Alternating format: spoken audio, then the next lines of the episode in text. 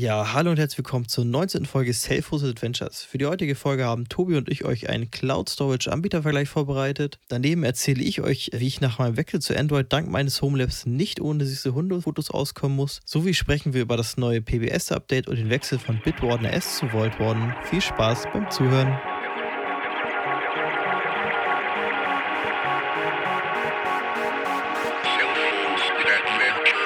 Ja, dann kommen wir mal zum ersten Thema des heutigen Tages. Und zwar hat uns ein Zuhörer eine Frage gestellt, oder nicht Frage, sondern mal eine Anfrage, dass wir uns mal verschiedene äh, Cloud-Backup-Lösungen anschauen sollten. Grundsätzlich, wir haben sollen ja, nicht, ne? Nein, sollen, können. aber dass wir das mal angucken können, dass das mal ein cooles Thema wäre. Und das haben wir dann auch getan. Also grundsätzlich, wir haben ja beide schon eigentlich hauptsächlich die ganze Zeit schon vorher Cloud Backup genutzt. Ich habe immer nach Backblaze gesichert per Duplicati, du ja per AirSync in die Google Drive, wenn ich richtig, richtig erinnere. Ja, genau, da Google Drive. Das haben wir jetzt ja nicht in unserer Liste, aber und dann halt berufsbedingt auch noch durch Wasabi, aber das werden wir Nico bestimmt erzählen, welche Produkte wir jetzt rausgesucht haben. Genau, wir haben uns jetzt einmal äh, die Produkte Wasabi, Backblaze, Scaleware und Hetzner angeguckt. Ähm, nee, genau. Wir hatten uns die, die vier Lösungen einmal angeschaut.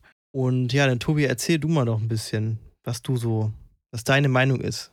Ja, genau. Also äh, bei mir ist es, ähm, genau, Backblaze benutzen wir ja schon für unseren Blog, den wir ähm, backupen in der Cloud. Du benutzt es ja für deine Backups.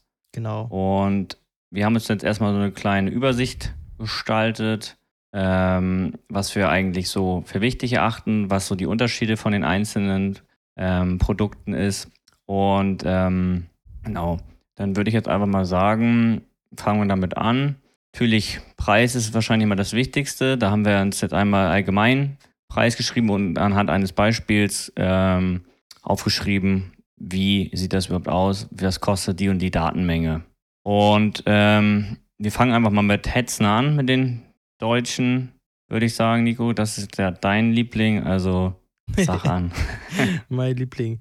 Naja, also bei Hetzner ist es, äh, was ich da ganz cool finde, oder auch nicht ganz cool, ist, je nachdem, wie man sieht, man kauft sich da immer, so wie man es bei OneDrive und Google Drive auch kennt, man kauft diese Storage-Tiers, sage ich mal, du kaufst dir 1 Terabyte, 2 Terabyte, 10 Terabyte und hast damit immer äh, feste Kosten, sage ich mal so. In dem Fall wären es jetzt für 2 Terabyte 12 Euro. Äh, finde ich auf jeden Fall sehr plausibel, so den Preis. Für 10 per Terabyte wären es eben 47 Euro. Ähm, genauso grundsätzlich finde ich das zum Beispiel, diese Preisform ganz praktisch, weil bei den anderen Anbietern, dass, da ist es nämlich so, dass die meisten, also die auch dieses S3-Storage anbieten, neben den eigentlichen, also die sind sehr dynamisch, dass du immer nur das zahlst, was du auch in der Cloud hast. Aber du zahlst dann halt auch für den Download, fürs Löschen, fürs Runterladen. Und das kann halt sehr unübersichtlich sein. Und für Leute, die ein Haushaltsbuch führen, ist das halt auch immer ein bisschen äh, nervig. Ich habe das immer so gerne gemacht, dass ich dann einfach für den Anfang des Monats, okay, ich weiß, Hetzner kostet zum Beispiel 2 Terabyte, ich trage 12 Euro ein und dann bei Backblaze ist es so mittlerweile so, ja, dann habe ich den einen Monat, keine Ahnung, 5,93 Euro, den nächsten dann 6,27 Euro, das ist immer ein bisschen nervig. Was man da natürlich auch beachten muss, äh, wenn man jetzt nicht so feste Kosten hat, ist natürlich, ähm, du könntest ja im schlechtesten Fall auch mal was richtig Großes hochladen und kriegst das gar nicht mit, aus welchen Gründen auch immer. Hast es irgendwie zweimal hoch oder dreimal hochgeladen, wenn du relativ viel dann hast du natürlich eine dicke Rechnung, ne? Äh, ja, da genau, muss man natürlich auch achten. Ich weiß jetzt äh, gar nicht, wie das bei den anderen ist, ob man da feste Limits einstellen kann. Ähm, ja, aber wie gesagt, das natürlich hat schon seine Vorteile. Natürlich sind die, wie bei Hetzen, ist natürlich jetzt in dem Fall teurer, der Invest an sich, aber dafür hat man halt immer den festen Beitrag. Das ist natürlich ganz charmant. Äh, und wie du schon sagst, kann man ja einfach upgraden, richtig? Ich weiß, gibt es da ein Limit? Ähm, das ist eine gute Frage. Ich glaube 10 Terabyte, ich weiß nicht, ob das schon das Limit war oder dass es noch höher geht. Also ich weiß, zwischen diesen Tiers kannst du auch hin und her wechseln. Das äh, ist natürlich, ich glaube, das geht jetzt nicht dynamisch. Das heißt, wenn du bei 2 Terabyte angekommen bist, ist es natürlich weg dann oder dann hast, kannst du nicht mehr sichern. Das hast du bei den anderen äh, ja zum Glück nicht, sage ich mal so.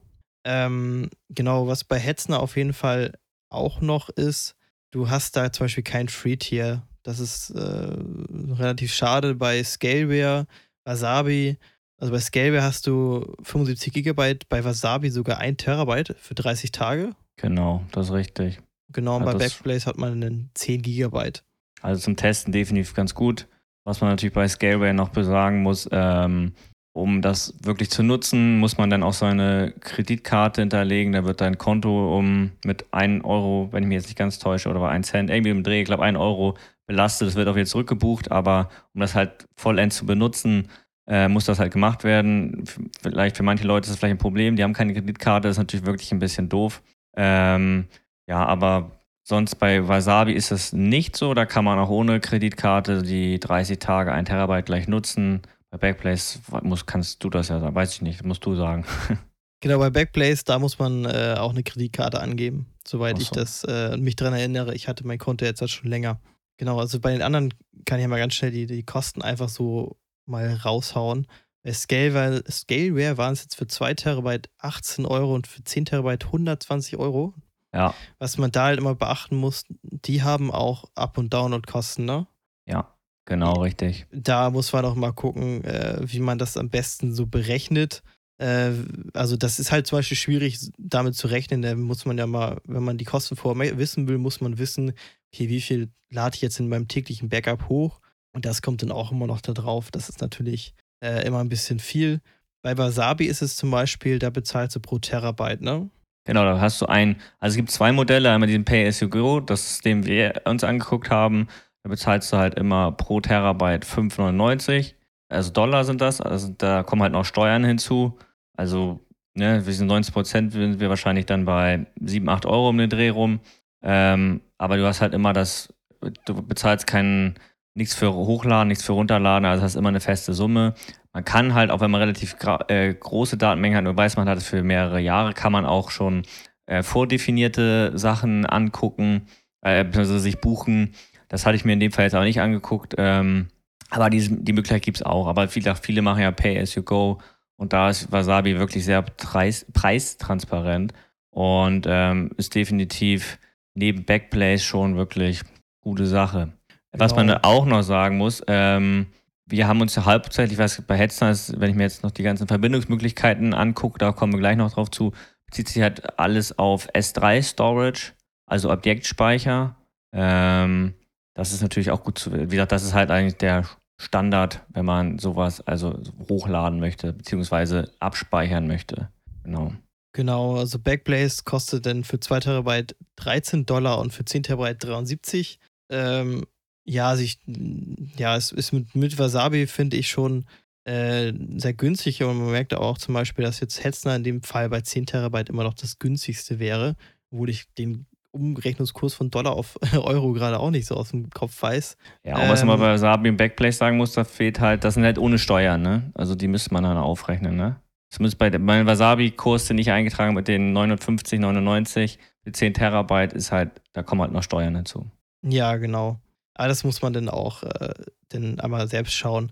Also was auf jeden Fall auch noch wichtig ist, sind immer die Locations, die die auch so anbieten, weil dann das daran abhängt, äh, erst recht, wenn man einen guten Upload-Speed haben will und auch das vielleicht als Netzlaufwerk einbindet. Äh, jetzt im Server ist natürlich die, die Location ist da sehr wichtig, weil die Latenz natürlich, natürlich dadurch auch beeinträchtigt wird, wenn das Ding jetzt in den USA steht. Und da kann ich einfach mal sagen, bei Hetzner haben sie in Finnland und Germany, äh, also jetzt nicht irgendwie in US und äh, keine Ahnung wo, bei, bei Scaleway haben sie in Paris, Warschau, Amsterdam, bei Wasabi in Europa und Amerika und bei Backplace haben sie auch jeweils für, also in Amsterdam, EU und äh, US jeweils zwei, also in US haben sie zwei Standorte das ist da auf jeden Fall immer noch wichtig zu wissen. Ja, also wir, wir sind auf jeden Fall mit den deutschen Sachen, zumindest hier Hetzner klar, als lokaler Anbieter, nenne ich es mal so, ist natürlich mit Deutschland vertreten, ist natürlich immer so eine Sache, weil wenn wir über Backups und Deutschland etc. reden, dann reden wir irgendwann über Datenschutz, das leidige Thema. Backup sollte man sowieso immer nur verschlüsselt irgendwo übertragen, ähm, wenn man schon die Cloud sichert.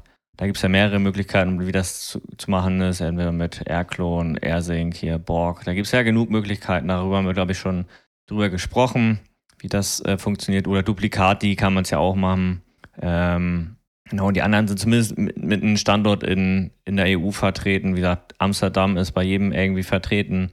Äh, und das natürlich schon eine, eine coole Sache. Äh, und die Ping-Zeiten, also Antwortzeiten sind natürlich dann auch dementsprechend gut. Und wenn wir dann schon mal zu dem Thema Standorten kommen und hier verschlüsselte Backups etc., gibt es natürlich noch den Faktor Security, den wir äh, aufgeschrieben haben. Ähm, jeder Anbieter bietet auf jeden Fall hier Multifactor Authentication, also Zwei-Faktor-Authentifikation hat jeder Anbieter. Ähm, bei Wasabi gibt es dann noch sogenannte ACLs, da kann man dann bestimmte IPs etc. noch beschränken. Und bei Hetzner gibt es auch noch irgendwie Folderstrukturen, aber da kannst du wahrscheinlich noch kurz was zu sagen. Genau, das gibt es auch bei Backblaze tatsächlich auch, dass du, sag ich mal, in deinem Storage-Account machst einen, einen Sub-Account und kannst ihm einen auf Folder zuweisen und dann so auch Subberechtigungen zu geben, damit jetzt, äh, wenn du zum Beispiel mehrere Back Sachen hast, die du backupst, kannst du zum Beispiel mehrere Accounts nutzen. Der jeweilige Account hat dann nur Zugriff auf den jeweiligen Ordner. Das ist auf jeden Fall auch ein kleines Stück Sicherheit, was dabei ist. Ähm, ja, dann natürlich ein großer Punkt, da fällt Hetzner aus der Reihe mit den Verbindungsmöglichkeiten. Ich hatte ja eingangs schon erwähnt, äh, dass wir uns hier S3-Speicher angeguckt haben. Also Scaleway, Wasabi und Backblaze bieten alle S3-Anbindung an. Bei Hetzner ist das nicht so. Nee, genau, das ist kein S3-Storage, das ist, äh, ich würde sagen, eher klassisch. Also das Ding kannst du auch einfach per Samba einbinden und äh, per WebDAV und FTP und keine Ahnung was. Ich weiß gar nicht, wie das da genau bei S3 aussieht. Ich glaube, da bist du tatsächlich beschränkter, aber der hat natürlich auch andere Vorteile. Es gibt S3, ich kenne es noch von der Firma damals, es gibt so einen S3 Explorer, der das dann irgendwie so einbindet, aber ist halt nicht so der Way to go, nenne ich es mal. Bei Wasabi kann man auch noch per FTP zugreifen auf dem Bucket, aber sonst, ähm, wie gesagt, da fällt Hetzner raus. Und äh, wie bei, wie gesagt, Scaleware und Hetzner sind auch eher so die Sachen, die bieten halt nicht nur diese äh, Object Storage Geschichten bzw. Datenspeicher, sondern die bieten natürlich auch noch andere Sachen wie virtuelle Maschinen an etc. und ähm, Storage Boxen. Also das ist nicht nur auf diesen S3 Objektspeicher, Backup-Speicher ähm, beschränkt, so wie bei Wasabi und Backblaze. Bei Backblaze muss man noch eingangs erwähnen, das bietet auch für Personal Backups, also sprich, um seine Computer zu backuppen, bietet es auch noch eine Möglichkeit. Genau. Also grundsätzlich, äh, so als Fazit sage ich mal so, wenn ich mir jetzt einen neuen Anbieter suchen sollte, wäre, glaube ich, aus meiner Sicht wirklich nur der Preis entscheidend, wenn ich ehrlich bin. Weil im Endeffekt, dadurch, dass man das ja auch lokal dann über ein Duplikat oder äh, Walk oder keine Ahnung, wie man es macht, auch lokal verschlüsselt, ist es ja meiner Meinung nach wirklich egal, wo das nachher liegt, ob das jetzt in den USA oder ob das in Deutschland liegt. Da ist wirklich nur die Anbindungsgeschwindigkeit und der Preis finde ich so wirklich äh, entscheidend. Und natürlich muss es die Anbindungsmöglichkeiten unterstützen, die man so selbst nutzt. Also ich hatte jetzt bei Duplicate zum Beispiel wird äh, Backblaze nativ supported. Hetzner muss man dann per WebDAV einbinden, aber hat beides funktioniert. Die Geschwindigkeit konnte ich jetzt in meinen 50 oder nee, 45 Mbit Upload schlecht ausreizen. Es hat auf jeden Fall soweit problemlos funktioniert. Das muss ich aber, bei Scaleway hatte ich, hatte ich ja auch getestet, also ich habe alle getestet also Wasabi hatte ich, ich hatte eine 100 Mbit Leitung, hatte ich Full Speed, Up und Down, hat alles komplett ausgelastet. Äh, Scaleway, muss ich ehrlich sagen, war sehr langsam.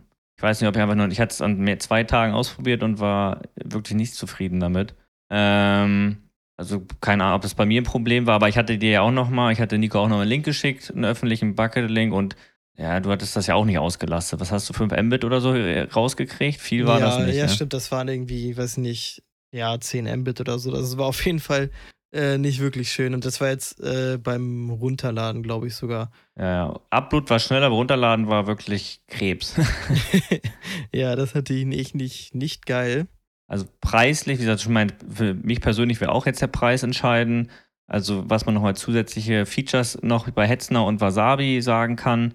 Ähm, die bieten bei Hetzner und Wasabi, die bieten halt so Snapshots an ähm, bei Wasabi heißt es dann Versionierung. Kann man halt zu verschiedenen äh, Ständen gehen und ähm, Wasabi bietet auch noch ja, Bucket Locking an. Also sprich, Zugriffe etc. kann man sich da in Fall angucken. Bei Scaleware habe ich sowas jetzt nicht gesehen. Also wie man vielleicht hier schon raushört, Scaleware ist bei möglich auf dem letzten Platz. ähm, und dann würde ich, wie gesagt, da würde ich gar keinen Gewinner davon nehmen, weil wenn man rein vom Preis geht, wenn wir äh, bei 10 Terabyte, da ist natürlich Hetzner in dem Fall am billigsten, aber wenn wir natürlich nicht größer werden können, ähm, dann wäre das natürlich ein, irgendwann ein No-Go. Aber 10 Terabyte muss man auch erstmal durch die Leitung schießen. Ne? Also klar, initial, das wird auch ein bisschen dauern. dann macht man wahrscheinlich eh nur äh, inkrementelle, aber trotzdem natürlich schon, ist natürlich schon ein ganz schöner Batzen dann. Also wenn man denkt mal, das kann man jetzt nicht pauschal sagen, aber mir würden jetzt persönlich wahrscheinlich schon zwei reichen, aber das muss natürlich, ist bei jedem natürlich individuell anders. Weil ob man jetzt Medien sichert, also Filme oder sowas, äh, dann ähm, ist das natürlich schnell, kann man sowas schneller mal erreichen, aber nur so kleine eine Fotosammlung etc., das wird jetzt nicht in die 100 Terabyte oder sowas gehen. Das sagst du. Nee, also ja. grundsätzlich, was vielleicht nochmal wichtig zu erwähnen ist, warum wir jetzt, vielleicht fragen sich jetzt einige, warum wir jetzt keinen Amazon oder keinen Azure mit in den Vergleich gebracht haben. Also, die sind einfach extrem teuer.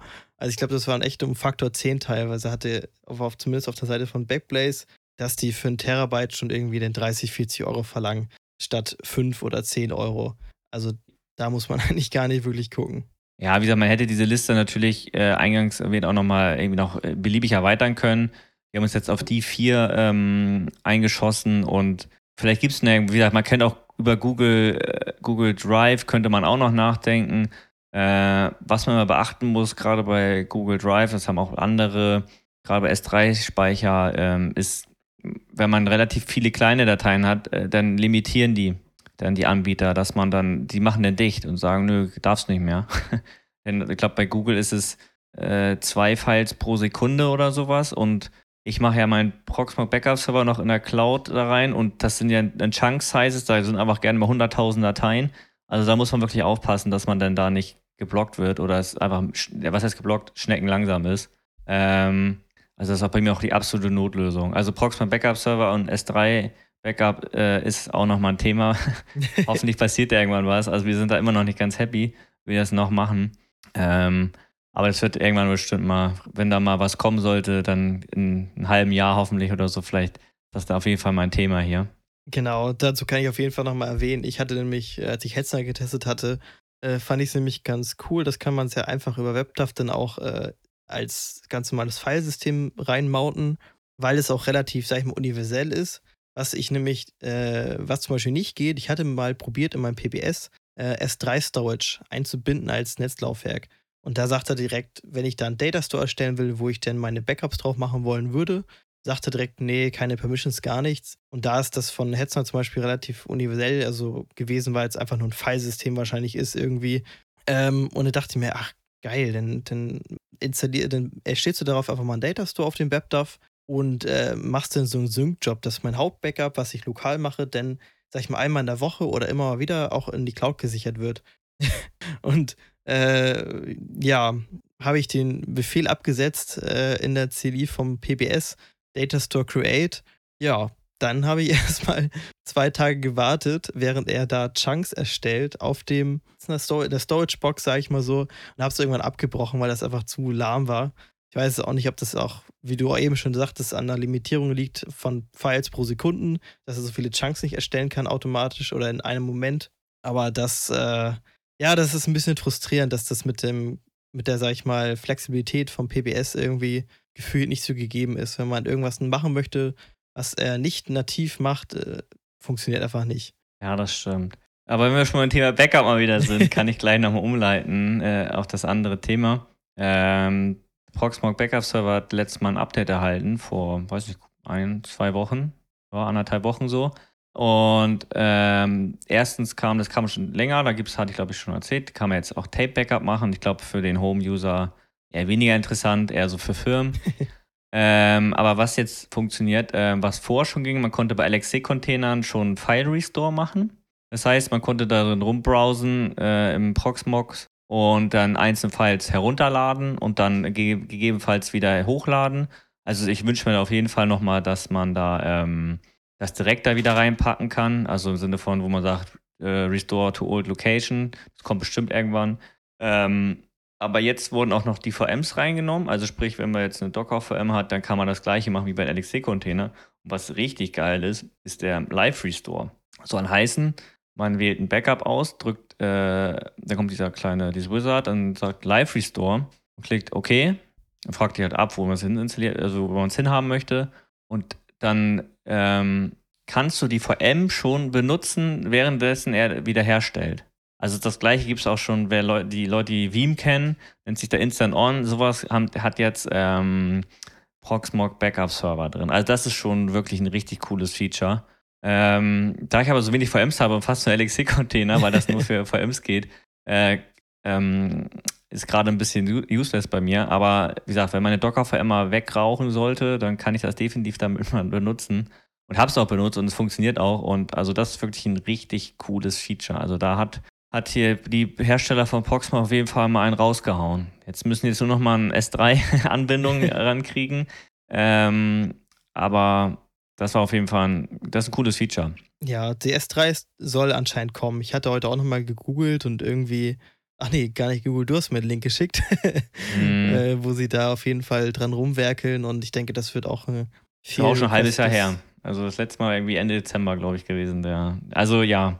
Ja, gut. Die sind halt immer noch sehr bei Pokémon immer so sehr auf On-Prem weil das Problem ist, ich hatte ja schon erwähnt, diese äh, Chunks, äh, das, äh, die hoch, ähm, man müsste sie halt vergrößern, die Chunks. Und ist die Dedubrate natürlich nicht mehr so gut. Äh, ja, das ist schwierig. Gut, da müssen sich die, müssen die andere Leute für, ähm, müssen die andere Leute drum kümmern. Da habe ich zu wenig Ahnung von. genau. Ja, sonst würde ich aber mal mit einem anderen Thema weitermachen, wenn du mhm. nichts mehr dazu zu sagen hast. Nee.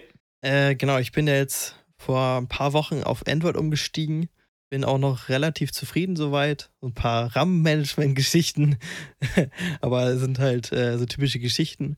Und eine Sache, die mich gestört hatte, ich hatte nämlich irgendwann mal angefangen, Familienalben in iCloud zu machen. Halt für die Familie, weil das auch so schön praktisch ist, ist ja typisch Apple. Hat ja jeder drauf, ne? Das heißt, ich muss nicht sagen, ey, lade mal Google Fotos runter. Nee, die haben ja schon die Fotos-App drauf und müssen da einfach nur, wenn sie ein Foto hinzufügen wollen, Foto zu Album hinzufügen klicken und dann ist es für alle da. Ist halt schön einfach und deshalb macht es auch jeder. Ne? Also, wenn das eine extra App wäre, würde man es wieder vergessen. Ja, jetzt das Problem. Wir haben zwei Alben, einmal für unseren Hund und einmal für unsere Katzen. Und ich hänge mit meinem Hashtag Android. Tierheim. Hashtag Tierheim, ja. Und ich hänge hier mit meinem Android. Ja, gut, was soll ich machen? Ne? Ich kann die Fotos nativ nicht mehr sehen. Und da habe ich mir einen kleinen Workaround gebaut, der zumindest äh, damit ich sie zumindest sehen kann. Ich muss jetzt zwar immer meiner äh, Mutter oder meiner Schwester per Signal schicken, damit sie das dann hochladen, aber ich, zumindest kann ich sie sehen. Das ist so eine richtig unnötige Lösung.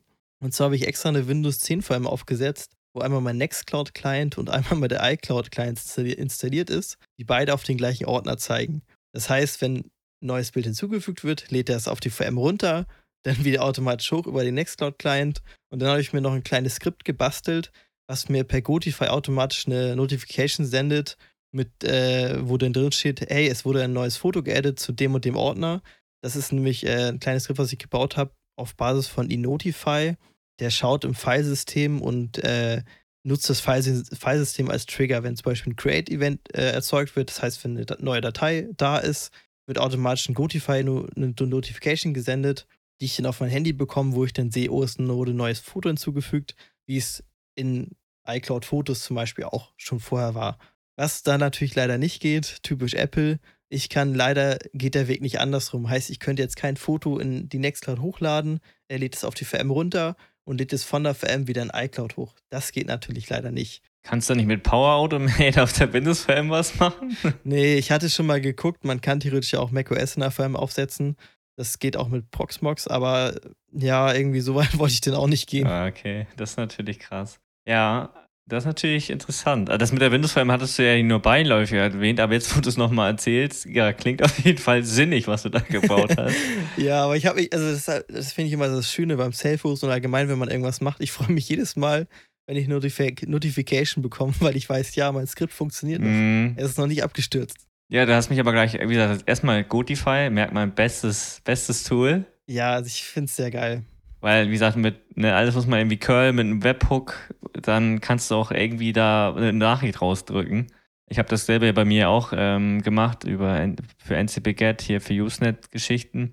Und da gibt es halt auch ein Notify-Plugin und auch dasselbe in Gotify. Das war wirklich gut. Das war ein Bare Plug and Play. Ich musste nichts schreiben. Da muss man nur ein bisschen Server angeben etc. Ähm, also das ist schon also Goodify ist wirklich auch einer so der Tools. Ich meine, ich habe dich mit diesem Tool habe ich dich eigentlich aus Android geholt, oder nicht? ja, so ein bisschen. Also wenn ich mir selbst äh, sagen wollte oder mir das zurechtrücken wollte, warum ich ein Android brauche, war Gotify immer ganz oben dabei. Ich sag mal so, theoretisch würde das wahrscheinlich mit dem Curl-Befehl über Pushover genauso funktionieren. Ja, natürlich. Aber ist natürlich, self-hosted ist natürlich immer geiler, ne? Definitiv. Ja, ich hatte ja mein Goodify, musste ich ja, hab, ich habe ja schon vor einigen, äh, in einigen Folgen schon mal erzählt. Ich hatte es ja damals immer auf meiner Docker-VM, aber wenn mir da natürlich die weggeraucht, kam natürlich auch keine Benachrichtigung an. Ich habe es ja seit äh, einigen Wochen, Monaten, weiß ich gar nicht, schon jetzt im, in der Oracle Cloud. Aber da gibt es ja Free Tiers und da habe ich es drinne. Ist auch kein, kein Name hier, wie heißt es, kein kein Domain-Name, einfach die IP ganz stumpf. Wenn du das Ding neu startest und die IP ändert, muss ich überall woanders ran. Aber ja, zumindest habe ich jetzt noch eine dritte Stelle, womit das passiert. Ich könnte das natürlich auch noch äh, auf meinen Raspberry Pi mal packen, da wo Zabbix läuft. Aber das funktioniert so und ist alles okay. Und ja, das ist schon eine coole Sache. Ähm, wenn du, jetzt habe ich noch was Kleines. Ähm, ja, viele benutzen mal, ja noch, auch. Ja. Ähm, Entschuldigung. nee, ich wollte sagen, danach habe ich auch noch was Kleines. Ja, ja gut, die Kleinigkeiten heute, ne? ähm, viele benutzen bestimmt oder hoffentlich einen Passwortmanager, also Bitwarden RS, also den, das ist eigentlich ein, das ist ein Fork, ne? Wenn man so sagen. Ist das ein ja, Fork von Bitwarden? So eine, so eine Art Fork, also das ist ein Fork und der hat ja diese ganze Serverbasis, also den Server auf Basis von Rust neu gebaut und da die Enterprise-Features eingebaut, wodurch die Performance dann besser ist. Genau, Bitwarden RS und wurde jetzt vor guten Woche, zehn Tagen, ist umbenannt in Vault worden. Ähm, der Entwickler hatte äh, erwähnt, weswegen, ja, weil um, ich weiß nicht, ob jetzt äh, Bitborn die Firma direkt was gesagt hatte. Ja, ja, er hat geschrieben, er wurde von Mitarbeitern angeschrieben, weil das für die auch Support-Tickets erzeugt. Er schreibt zwar in sein GitHub-Repository, dass man sich nicht ja, an die wenden sollte, aber die bekommen sehr viele und ich kann es natürlich auch verstehen, dass es sehr misleading ist. Ja, also der Client etc., sei es per Chrome oder so, funktioniert immer noch. Ähm, wie gesagt, man kann, man sollte jetzt, wenn man die als Docker-Variante kann man jetzt äh, um seinen Tag, sein Image-Tag ändern in Vault Warden slash latest oder je nachdem oder, eine Version PIN, also je nachdem, was man da möchte. Habe ich auch letzte Woche gemacht, funktioniert auch alles. Ich weiß nicht, hast du es auch schon gemacht, Nico? Ja, aber ich habe tatsächlich äh, einmal neu aufgesetzt. Okay. Aber und dann einfach mein, äh, hier mein Tresor wieder importiert. Hat alles problemlos geklappt. Es ist halt immer noch das Tool, ne? Man muss einfach sagen. Also ja, es ist das Tool. Da, da muss man auf jeden Fall sagen, da wird es sich eigentlich schon lohnen, wenn man den auch ein bisschen Geld dazu steckt. Die 10 Euro, die es im Jahr kostet, werde ich auf jeden Fall demnächst auch mal machen. Ich kann schon mir vorstellen, dass es für die sehr frustrierend ist, wenn man sieht, wie viele Leute Bitwarden S nutzen und die haben im Endeffekt gar nichts davon, ne? Und ja, oftmals, wenn man auch die, also ich nutze, glaube ich, keine Enterprise-Features so richtig. Äh, eins, was ich nutzen würde, wären diese TOTPs. Also normal mhm. hat man ja oder oftmals, äh, wenn man zwei Faktor hat, macht man das über diese Time-Only-Token, keine Ahnung, wo man dann auf dem Handy guckt, okay, ist eine Nummer, eine Zahl, die gebe ich jetzt ein, die könnte man theoretisch auch im Passwortmanager direkt integrieren, aber das habe ich bis jetzt auch noch nicht genutzt. Ja, und sonst, wir haben ja so LDAP-Anbindung etc., haben wir ja alles gar nicht, ne? Nee, genau, das, das haben stimmt. wir auch nicht. Nee, da hast du absolut recht. Ähm, verdient hätten sie es auf jeden Fall. Und ähm, wie gesagt, ich habe es ja auch schon öfter im Podcast erwähnt. Bei mir lag es einfach da und ich hatte es halt für auf dem Raspberry Pi und ähm, da muss man natürlich schon mit seinen Ressourcen ein bisschen handha äh, äh, haushalten. Ähm, und weil ich hatte ja, also ich habe immer noch den 3W Plus, der hat ja nur 1 GB RAM und da liefen halt noch andere Sachen und dann deswegen hatte ich mich halt für Rust, für die Rust-Version entschieden, aber sonst hätte ich definitiv auch die normale genommen. Aber deswegen kam das, habe ich halt immer so mitgenommen, ne? Ja, also ich, ich meine es auch gar nicht, man muss ja nicht mal die Originale nutzen. Man könnte ja, sag ich mal, das bezahlen oder man nutzt äh, deren Cloud als Backup, keine Ahnung. Muss man natürlich auch alles nicht machen, aber das ist auf jeden Fall, wenn man drüber nachdenkt, ja, die bauen das Ganze eher, sag ich mal, baut das ein bisschen um und die Leute nutzen das alles komplett kostenlos. Aber ist ja auch natürlich Open Source, ne? Haben sie ja auch selbst entschieden so. Ja, also zum Beispiel, ähm, ich benutze ja Photoprism und also äh, ja, Google Fotos quasi self-hosted, mehr oder weniger. Aber, Woher weniger. äh, und ja, die bieten, das ist auch eine Open Source Variante. Und die bieten jetzt zum Beispiel diese, du kannst bis Stand jetzt, wenn du kein Patreon oder GitHub-Sponsor bist, ähm, nur Fotos archivieren. Dann sind sie halt weg aus deiner Library, also nicht sichtbar. Aber diese Delete-Funktion, dafür muss man, wie gesagt, schon ein Sponsor oder Patreon-User sein. Und das ist halt eine monatliche Zahlung. Und ja, ich bin aber auch noch nicht hundertprozentig mit, also wir hatten ja letztes Mal schon drüber gesprochen, außerhalb des Podcasts, das kann man definitiv machen. Aber ich bin noch nicht hundertprozentig mit dieser, äh, ja, mit dieser App, würde ich schon also mit dieser ja, App ist es ja gar nicht. dieser Variante halt so zufrieden, weil die ist mir eigentlich, eigentlich viel zu groß. Ich brauche eigentlich was Kleineres. Also ich bin der Letzte, wo ich sagen würde, ich gebe kein Geld für sowas aus. Weil ich meine, man soll die Leute auch unterstützen. Aber ich weiß nicht, zum Beispiel diese Delete-Funktion, ob man das in eine Paywall packen muss, finde ich irgendwie ein bisschen schwierig. Ja, auf jeden Fall. Also ich denke, das Schöne der Open Source ist oder wo, wo man, finde ich, nach leben sollte in dieser Welt wäre, okay, ja, man kann sich halt selbst entscheiden, wenn einem die Lösung gefällt, dann kann man dafür bezahlen, aber man muss es halt natürlich nicht, ne? wenn Protoprism, wenn du sagst, nee, das ist es noch nicht, zwingt dich ja auch keiner dazu. Ja, aber es gibt halt gerade nichts Vergleichbares. Also gibt schon welche. Jetzt Fotos? oh Gott, nein, bitte nicht. ja, es funktioniert auch, aber ich wollte ja immer dieses, ähm, ich finde dieses TensorFlow-Geschichte äh, TensorFlow halt, dass man Fotos durchsuchen kann durch diese AI-Geschichte, die von Google da kommt, finde ich halt schon sehr interessant. Äh, was man äh, gut zum, in, bei Google Fotos funktioniert es auch auf Deutsch. Wie gesagt, wenn du Weinflasche eingibst, geht es auch auf Wein findest auch eine Weinflasche, wenn du eine hast in deinem Library. Aber bei, ähm, bei der Fotoprism ist es immer noch in Englisch. Also habe ich jetzt kein Problem mit. Ich kann das auch in Englisch schreiben, aber da fehlte dann irgendwie, läuft das noch nicht so ganz 100%. Entweder ist das mir noch nicht richtig eingestellt oder ähm, ich weiß auch nicht. Aber gucken wir mal, wie sich das entwickelt. Genau. Ja, sonst hätte ich noch ein kleines Thema. Mhm. Ähm, und zwar ist das eigentlich ein, sag ich mal, ein Videotipp, nämlich den guten Techno-Tim. Den kennt vielleicht einige schon. Das ist ein englischsprachiger YouTuber, der auch viel zu Self-Hosted und Homelab macht. Der hat nämlich vor ein paar Tagen oder ich glaube, das ist schon eine Woche her ein Video äh, rausgehauen. SSL Everything. Worum es da darum geht, ist, äh, dass man alles per Traffic mit, mit gültigen SSL-Zertifikaten ausstattet. Sag ich mal auch alles intern. Also ich habe es sonst nämlich immer so gemacht, du wahrscheinlich auch, wenn ich eine Lösung hatte, die ich nur intern haben wollte, gebe ich einfach per, nicht Traffic, sondern per Docker einfach den Port frei, ne? Und verbinde mich dann drauf, natürlich ohne SSL. Und äh, was da bei ihm ganz schön ist bei dieser Lösung, die er gewählt hat, ähm, er hat nämlich mit IP-Whitelisting gearbeitet. Das heißt, du machst eine Whitelist, wo du zum Beispiel sagst, also die hängst du als Label dran, dass auch wenn du da, wenn das ein valider Domainname ist, dass der trotzdem nur von intern erreicht werden kann. Weil das war nämlich auch immer so, okay, ich möchte ein Zertifikat haben, aber ich möchte nicht unbedingt, dass man das von draußen erreichen kann. So kann man nämlich relativ einfach jetzt zum Beispiel portainer.local.selfhosted-adventures.de nehmen und per Regel dann festlegen, äh, dass zum Beispiel, dass man das nur von dem internen Netz erreichen kann, aber nicht von extern. Das ist auf jeden Fall sehr schön. Das habe ich jetzt bei einigen Sachen schon umgesetzt, aber nicht bei allen. Finde ich auf jeden Fall sehr cool, da auch dann, äh, sag ich mal, einen einheitlichen Standard zu haben, für seine ganzen Services, weil denn, denn wenn du irgendwas suchst, du weißt, hast aufgesetzt, okay, Duplikate, was war der Port nochmal? Ich habe es gerade nicht in der, der Verlauf im Browser, weiß man natürlich, okay, duplikati.local.safehosting-adventures.de und weiß, dass man es immer erreichen kann, hat ein valides SSL-Zertifikat, finde ich auf jeden Fall sehr cool. Ja. ja, das erzählt halt noch ein bisschen mehr, ne? Also allein die Traffic-Config ist natürlich auch noch ein bisschen was, ne? Weil man halt die DNS-Challenge benutzen muss und natürlich die Domain muss man natürlich schon besitzen, ne? Genau, also das stimmt. Also man muss die Domain besitzen und man muss da ein bisschen, je nachdem, wie ausgefallen die eigene 3FI-Config ist, muss man ein bisschen rumbasteln. Ich habe diese 0815 Standardregel, also Standard, daher konnte ich die relativ einfach anpassen. Äh, aber da muss man mal gucken. Du hast ja die von zum Beispiel Smart Home Beginner, da musst du, müsstest du wahrscheinlich ein paar mehr Sachen umstellen, ne?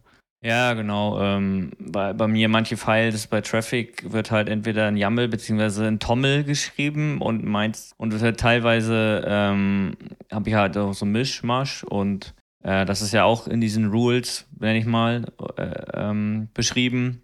Und ja, ich war bis jetzt ehrlich gesagt, muss ich sagen, immer ein bisschen zu faul dafür. Ich habe es mal probiert, letztes Mal, wo ich das Video auch gesehen hatte, auch probiert, habe ich irgendwie Sinn gekriegt, aber dann dachte ich mir so, ja, so wichtig ist mir das jetzt auch gerade nicht. Äh, der Browserverlauf richtet es, richtet es meistens. ich glaube, das eine, wo mich echt mal ein bisschen nervt, ist bei Proxmox, dass er dann gleich sagt, jo, ich will, dass halt gleich auf die, die, sie haben kein ungültiges Zertifikat, sondern gleich funktioniert. Gut, da könnte ich wahrscheinlich das Zertifikat auch einfach importieren, als vertrauenswürdig hinzufügen.